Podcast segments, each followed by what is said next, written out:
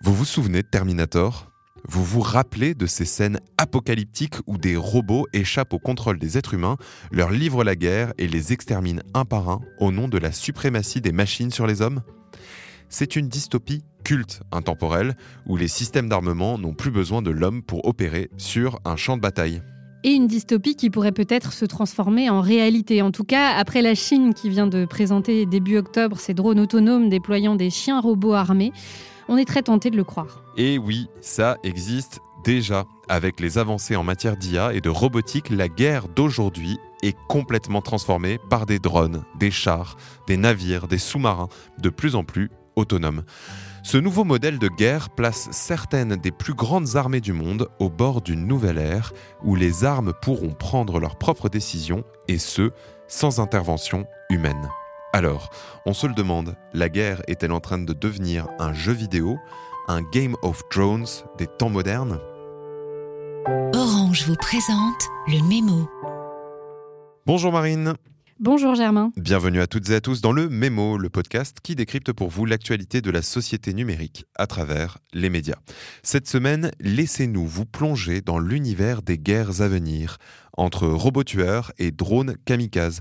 Mais Marine, dis-moi, est-ce que des pays ont déjà commencé à utiliser des armes autonomes? Effectivement, certaines grandes puissances utilisent déjà des armes en partie autonomes. Une véritable course à l'autonomie se profile dominée par les États-Unis, la Chine et la Russie, mais dans laquelle la Corée du Sud, la Turquie et même la France cherchent aussi à tirer leur épingle du jeu. La Chine considère l'IA et la robotique comme des domaines technologiques prioritaires depuis 2014 et Moscou a déclaré en 2020 vouloir remplacer ses combattants par leurs frères robotiques. En plus, je lis dans un article du New Scientist que l'Ukraine a mis au point des drones capables de trouver des cibles de manière autonome, ce qui laisse penser que la guerre actuelle entre la Russie et l'Ukraine pourrait voir la première utilisation confirmée de ce qu'on qualifie de robots tueurs dans un conflit armé. C'est vrai que l'appellation robot tueur glace un peu le sang quand même. Mais si l'on revient à la définition classique des systèmes d'armes autonomes, le Comité international de la Croix-Rouge les définit comme des armes qui sélectionnent des cibles et font usage de la force contre elles sans intervention humaine. Une arme autonome est donc déclenchée par un logiciel lorsque celui-ci détecte un profil de cible. Il peut s'agir par exemple de la forme d'un véhicule militaire ou du mouvement d'une personne. Dès que la cible est détectée, l'engin frappe automatiquement sans intervention humaine. Mais il existe plusieurs degrés d'autonomie. J'ai sous les yeux Deus Ex Machina, un rapport publié par l'Institut français de relations internationales en mai 2022 sur les enjeux de l'autonomisation des systèmes d'armes. Il distingue trois niveaux d'autonomie. In the loop, on the loop et out of the loop. On qualifie par exemple de in the loop un drone téléopéré par un être humain. On dit on the loop pour un système d'armes qui agit seul mais reste surveillé par un être humain qui peut toujours reprendre le contrôle. Et enfin, out of the loop quand l'être humain n'a aucun contrôle. Bien sûr, ces derniers systèmes n'existent pas encore, ils ne sont pour l'instant qu'une fiction.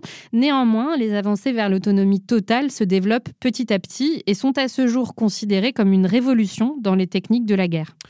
Les militaires pourraient par exemple utiliser des robots en première ligne afin d'éviter d'exposer inutilement leurs troupes et grâce au système de ciblage, ils arriveraient peut-être même à éviter certains dommages collatéraux comme les pertes civiles. Un passage d'un article de Fast Company explique que selon les experts en la matière, la donne risque de totalement changer et le camp qui récolte les meilleures données, qui est le plus rapide à les traiter et qui dispose des armes autonomes les plus perfectionnées, aura le plus de chances de gagner un combat. La robotisation des armées autour du monde pourrait avoir des bienfaits, mais elle présente surtout de nombreux risques. Même les robots ont des points faibles. Le média Cori a récemment publié toute une série d'articles sur les armes autonomes et leurs dangers. Imaginons, par exemple, qu'un groupe terroriste s'en empare ou qu'un régime autoritaire les utilise. Le monde basculerait alors dans le chaos. D'ailleurs, le 6 octobre dernier, un groupe de sociétés spécialisées dans la robotique a publié une lettre ouverte condamnant la militarisation des robots à usage général. Signée par Boston Dynamics, Agility, Any Robotics, ClearPath Robotics et Open Robotics, on y trouve des passages comme, je cite, Nous nous engageons à ne pas militariser nos robots polyvalents à mobilité avancée ou les logiciels que nous développons et qui permettent une robotique avancée, et à ne pas aider d'autres personnes à le faire. Je continue la citation. Dans la mesure du possible, nous examinerons attentivement les applications prévues par nos clients afin d'éviter une potentielle militarisation. De plus, je peux lire dans un article du New York Times qu'en 2015, Steve Wozniak Elon Musk, Stephen Hawking et des chercheurs en IA de Google ont signé une lettre ouverte avertissant que, je cite, les armes autonomes deviendront les Kalachnikov du futur. Et il existe même une campagne internationale intitulée Stop Killer Robots, Stop aux robots tueurs, qui exhorte les gouvernements à s'opposer au développement d'armes autonomes. Cette campagne souligne que ces technologies peuvent en plus faire preuve de racisme, de sexisme et être déshumanisantes. Un autre article du Washington Post rapporte que des chercheurs ont pu montrer que des machines peuvent se montrer racistes et sexistes à cause des algorithmes d'intelligence artificielle utilisés pour les faire fonctionner. Dans le cadre d'une expérience, des scientifiques ont demandé à des robots programmés grâce à l'intelligence artificielle, de scanner des blocs avec des visages de personnes dessus, puis de mettre le criminel dans une boîte. Eh bien, figure-toi qu'ils ont choisi à plusieurs reprises un bloc avec le visage d'un homme noir. Un passage de cet article affirme que cela pourrait représenter la première preuve empirique que les robots peuvent être sexistes et racistes, selon les chercheurs.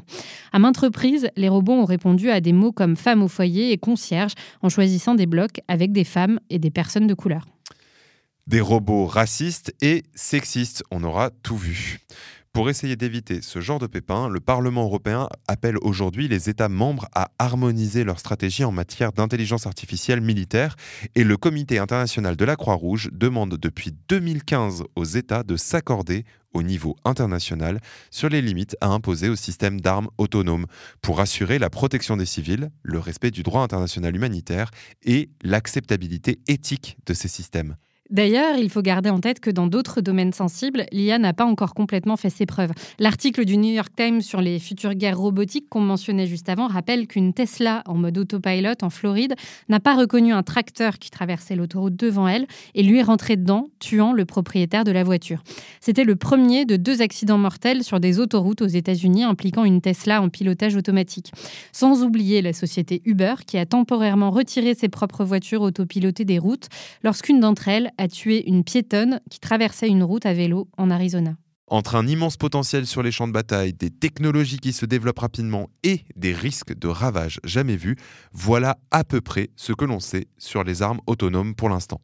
Et là, on peut se demander, dans les guerres à venir, tout comme dans le cas de Tesla ou d'Uber cité auparavant, si un système d'armes automatisé agit de manière inappropriée ou inattendue et cause des dommages involontaires, est-ce qu'on pourra dire qui est en faute Le fabricant Le propriétaire Ou alors l'intelligence artificielle qui n'a ni conscience ni sentiment Sur cette question, on vous dit à la semaine prochaine pour un nouvel épisode du Mémo. Partagez cet épisode autour de vous s'il vous a plu et si ce n'est pas encore fait, n'hésitez pas à vous abonner. À la semaine prochaine. C'était Le Mémo, un podcast orange.